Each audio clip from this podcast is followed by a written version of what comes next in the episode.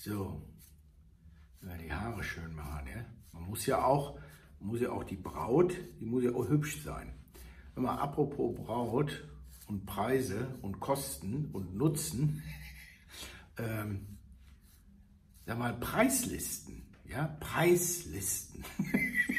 muss ich immer so lachen. Ne? Preisliste hört sich so an nach, nach Gesetz, nach Vorschrift, nach Preisauszeichnungs Warenpreisauszeichnungsgesetz, Verordnung von 1900, Preisauszeichnungs- und Preislisten hören sich so an wie wir alle verkaufen Schrauben. Ne?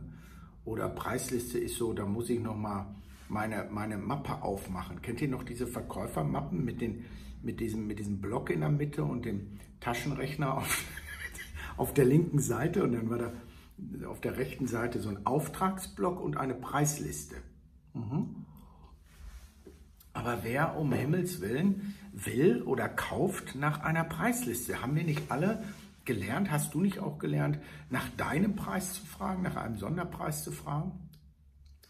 Also, heute Morgen ähm, komme ich ins Büro, entweder in dieses oder anderes, aber ich bin heute in meinem wunderschönen grünen USM Haller Büro und äh, bekomme also ein Gespräch mit von einem Verkäufer, und ich habe äh, den Anfang nicht mitbekommen. Ich habe dann nur mitbekommen, dass er dann sagte, ja, gehen Sie mal auf unsere Seite und da und da und klicken Sie mal da und da ist dann unsere Preisliste. Und dann dachte ich, oh je, oh je, was passiert jetzt? Und dann habe ich so ein bisschen gelauscht. Und dann kam es natürlich, wie es kommen musste. Ich soll nicht so schlürfen beim Kaffeetrinken, hat mal jemand geschrieben. Und dann kam es, wie es kommen musste ähm, dass mein, mein Lieblingsmitarbeiter dann sagte, ja, aber wieso und im Verhältnis wozu und Preise, aber wir und gucken Sie mal und was zahlen Sie denn jetzt und was kostet das jetzt? Ach so, jetzt ist das alles viel billiger, ja und so weiter. Und das kennst du sicher auch. Die, die, die Frage ist an der Stelle, wie, wie sinnvoll sind Preislisten und wann sprichst du beim Pitch oder beim zweiten, dritten, zwölften Gespräch am Telefon über Preise und, und, und, und wieso überhaupt? Schau mal, Preislisten haben, haben äh, ganz, besondere, ganz besondere Vorteile. Nämlich den, wenn ein Unternehmen mit Preislisten arbeitet, dann braucht man dich nicht mehr. Dann kann man nämlich diese Preise ganz einfach äh, öffentlich machen und dann kann der Interessent, ja, kann dann ja einfach überlegen. Dann sieht er da, also sag mal, der Burger kostet bei dir 5 Euro und beim Nachbarn kostet er äh, 3,95. Dann kann er sich ja überlegen, wo er den kauft. Das ist ein wunderbarer Vorteil von Preislisten. Das finde ich, sollten wir eigentlich alle machen. Dann können wir noch viel, viel, viel mehr Personal, Personalkosten, Vertriebskosten sparen.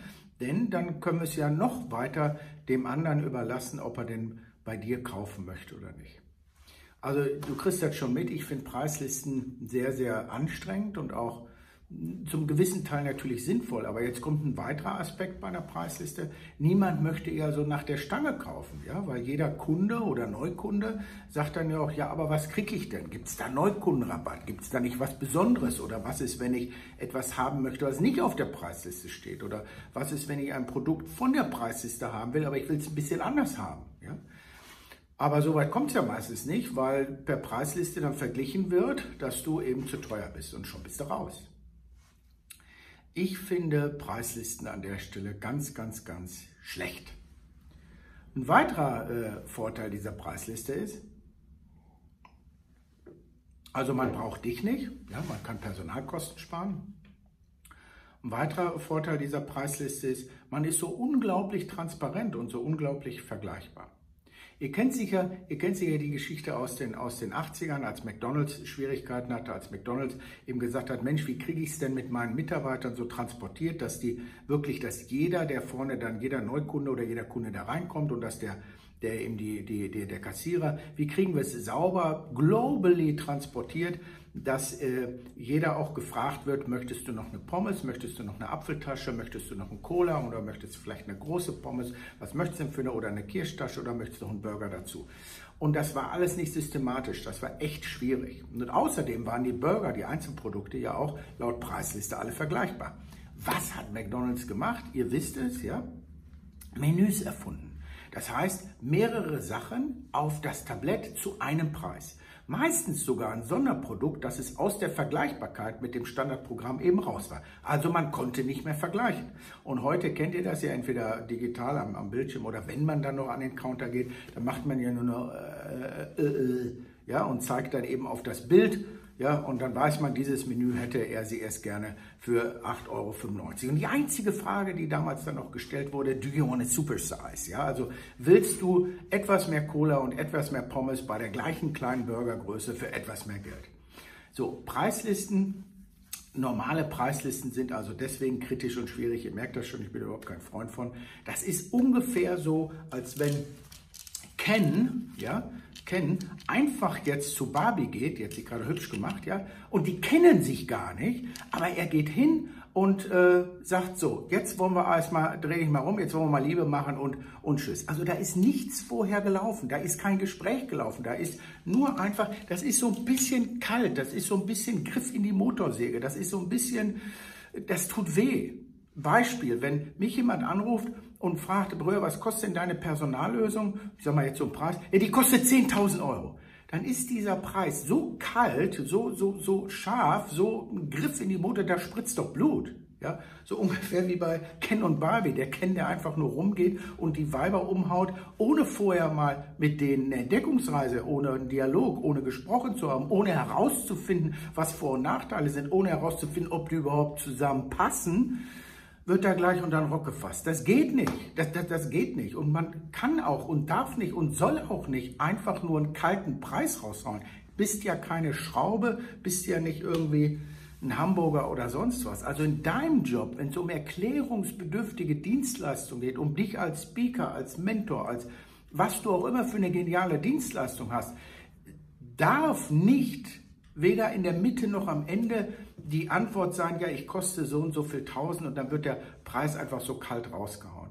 Sondern du musst ja für dich auch ein Menü, ein Preis-Sandwich machen. Was macht diesen Preis denn aus? Was bekommt jemand? Und nehme mal an, du kostest 10.000 den ganzen Tag, ja, ein Speaker oder zwei Tage oder jene Keynote. Und dann gibt es aber den Herrn Müller, der will auch 10.000. Wo ist der Unterschied?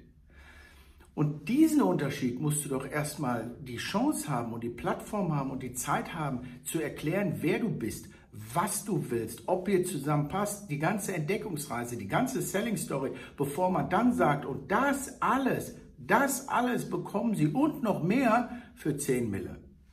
Preise, Preislisten raushauen ist so kalt, ist so gefährlich. Und wofür? Ich meine, eine Preisliste kann ich sprechen. Du kannst sprechen. Und wenn der Kunde einfach nur Preise vergleichen will, dann soll er doch woanders hingehen. Das meine ich nicht böse, aber du musst doch deine Lebenszeit und deine Arbeitszeit auch bezahlen, bezahlt bekommen oder jemand hat dich dafür angestellt, dass du mit dem Kunden auch sprichst, eine Selling Story, eine Entdeckungsreise machst. Also gib dir ein bisschen Mühe, ja. Preislisten und außerdem, wer will denn den Standardpreis haben? Ja? Vielleicht ist es am Ende des Tages, nach dem 10., 11., 12., ist dieser Preis eine Orientierung. Ja? Aber viel, viel vorher musst du genau überlegen, willst du den Kunden, will er dich, was sind die Inhalte, was sind die Vorteile, was ist das Menü? Und Menü hat einen wunderbaren Vorteil. Ja? Du bist aus der Vergleichbarkeit raus. Das ist kein Trick, sondern sinnvoll. Weißt du, wenn du drei, vier Sachen in dein Menü packst, dann weiß am Ende des Tages keiner, ja, was kostet denn jetzt was in diesem Menü?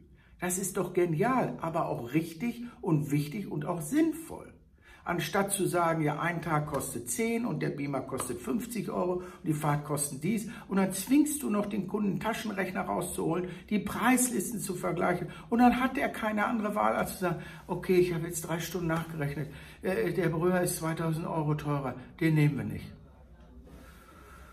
Ja, also macht die Braut ein bisschen schön, ja, unterhaltet euch miteinander. Und bevor Ken und Barbie dann Hochzeit feiern, ja, überlegt das genau.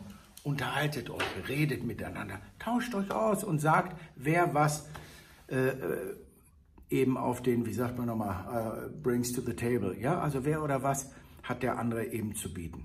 Ja, und dann könnt ihr euch einen vernünftigen, schönen Pilotpreis oder Preis ausdenken. Aber schmeißt um Gottes Willen die scheiß Preislisten weg.